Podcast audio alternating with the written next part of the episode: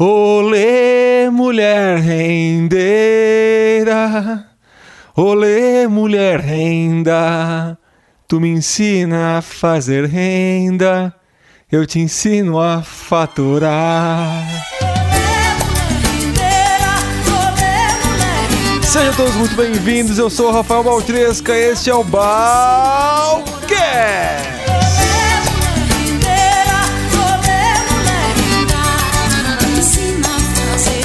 Pessoal, bom dia, boa tarde aí pra você. Olha, hoje eu vim falar de um, de um assunto interessante, mas com contexto um pouco peculiar.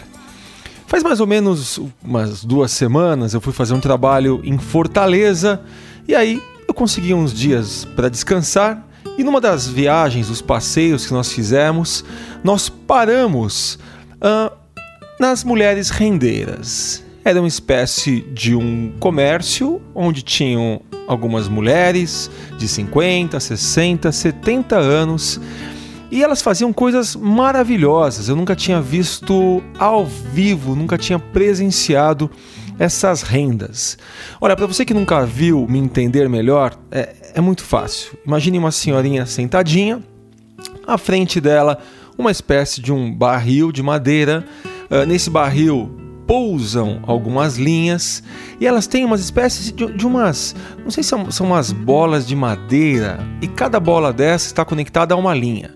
E ela começa então um jogo de mãos, onde ela coloca uma bolinha para cima, uma bolinha para baixo e puxa e os fios começam a se entrelaçar, se entrelaçar e elas vão fazendo as rendas. Imagine um tear, sabe um, um tear, uh, aquela máquina que faz uh, rendas, que faz blusas, que faz uh, todo tipo de confecção. Então, é mais ou menos um tear, só que manual. Uma das coisas mais incríveis que eu já vi, porque a técnica era algo excepcional. Enquanto uma bolinha ia para cima, ela já puxava e torcia e dois para lá, três para cá. Era mais ou menos um tricô, mas um nível muito mais rápido, um nível hard. É, é uma coisa incrível. Se você quiser saber sobre o que, eu estou falando, coloca aí no YouTube Mulher Rendeira. Claro, vai aparecer a música, depois você começa a ver algumas mulheres fazendo renda. Bom, eu fiquei entusiasmado, eu comecei a conversar, comecei a perguntar e eu vi que tinha uma espécie de uma blusinha toda rendada, né? Uma, uma regata, digamos assim, com várias rendas e toda feita à mão. E aí eu perguntei para essa senhora, quanto é que tá essa essa blusinha? Olha, eu já imaginava algo do tipo 250, 300, até 400 reais. Foi então que eu me surpreendi. Ela falou, olha, essa daqui tá 70. Eu falei, como 70? Essa, ela é 70. Olha, mas eu, eu te faço um desconto meu olho regalou, porque aquele serviço, imagina, menos que 400 reais, não é possível. Todo feito à mão, todo feito à mão. E aquilo começou a me coçar. Foi então que eu fiquei mais pasmo ainda. A coceira mental aumentou. Quando eu vi ela fazendo a renda, eu perguntei quanto a senhora cobra uh, um metro. Eles vendem por metro para quem quiser fazer um bordado ou usar essa renda para fazer algum tipo de decoração. E ela falou: olha, essa daqui tá mais ou menos 9 ou 10 reais o metro, mas eu faço a 8 para vender mais. 8 reais um metro de uma renda que não sei quantas horas ela fica para fazer. Para você ter uma ideia, depois de entrelaçar, entrelaçar, entrelaçar, coisa de 20, 30, 50 segundos, quase um minuto fazendo, aquilo não aumentou nem meio centímetro, nem um centímetro. Eu falei, como que a senhora cobra 8 reais um metro? E ela falou, o senhor tá achando que é caro? Eu falei, ao contrário, eu tô achando muito barato isso. E não só ela, mas todas as outras vendiam a esse preço. Aí eu fico imaginando, chega um gringo, né, Fortaleza, é uma cidade turística e vem o gringo e leva aquela blusinha de 70 reais por, sei lá, 15, 20 dólares. Leva metros e metros e metros de renda pagando nada, pagando micharia. Agora pensando em negócio, pensando em, empresa da renda, né? Onde é que está o problema, hein? que esse produto, esse trabalho delas está tão desvalorizado?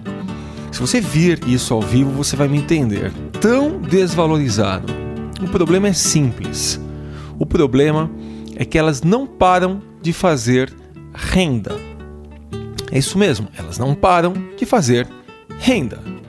Eu fico imaginando gerações e gerações e gerações de mulheres rendeiras pensando apenas na parte técnica, apenas em colocar as bolinhas de madeira para cima e para baixo, pensando apenas em fazer renda.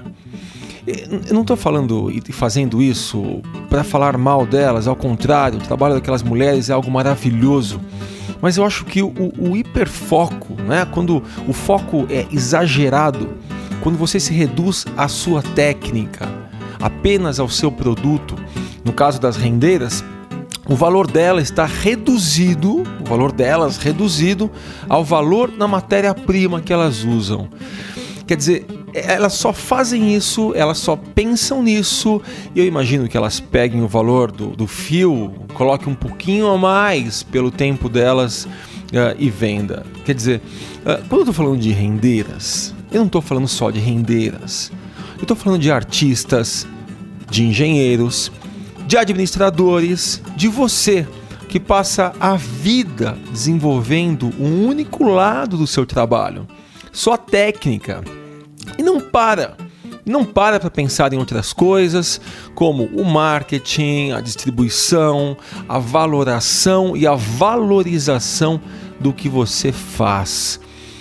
Eu, desde pequeno, eu já tive várias profissões diferentes. Para você ter uma ideia, eu já trabalhei como baterista de uma banda, eu já trabalhei como mágico, eu já trabalhei como professor de cursinho, eu já trabalhei como, como engenheiro, sou formado em engenharia, hoje eu trabalho como palestrante, como hipnólogo. E, mas eu aprendi desde cedo a não ficar imerso, sabe? Engolindo da mesma água o tempo todo. Não ficar mergulhado na técnica a ponto que você não veja mais nada. Porque essas senhoras rendeiras, pelo que eu conversei com ela, elas não dão o valor necessário ao produto simplesmente por elas serem, elas viverem, elas comerem, elas respirarem o produto. Para elas aquilo é normal, é simplesmente algo sem valor. Então, quando você sai um pouco do que você faz, quando você para de fazer o que você sempre fez e vai respirar outros ares, e vai ouvir outras opiniões e vai entender o que, que se passa fora da sua caixa, você começa a dar valor ao que você faz. Porque infelizmente a gente se acostuma com o que a gente faz e acaba pensando que isso qualquer um faz. E não é bem assim. Temos que valorizar o que nós fazemos bem.